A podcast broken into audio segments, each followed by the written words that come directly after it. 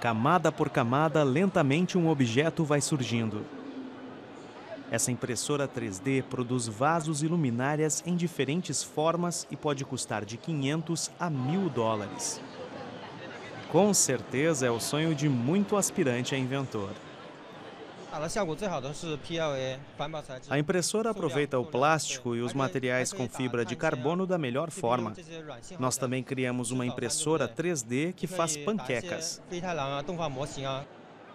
Café da manhã impresso em 3D pode ser um nicho de mercado. Mas não só isso, decorações também são muito solicitadas. Muitas vezes o que a impressora fabrica nem é tão importante, as pessoas gostam mesmo é de criar. Com uma impressora 3D dá para criar tanto brinquedos quanto objetos de decoração. É interativo e assim é possível treinar a criatividade e as habilidades das crianças.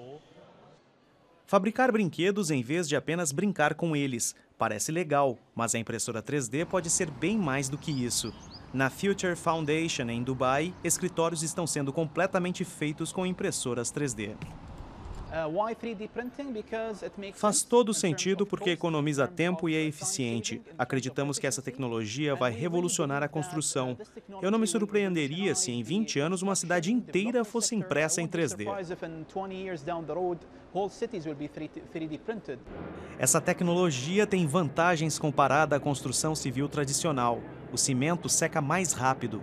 Um modelo como esse de Dubai foi impresso em apenas um dia é possível também criar formas irregulares, o que pode aumentar as possibilidades de criação na arquitetura.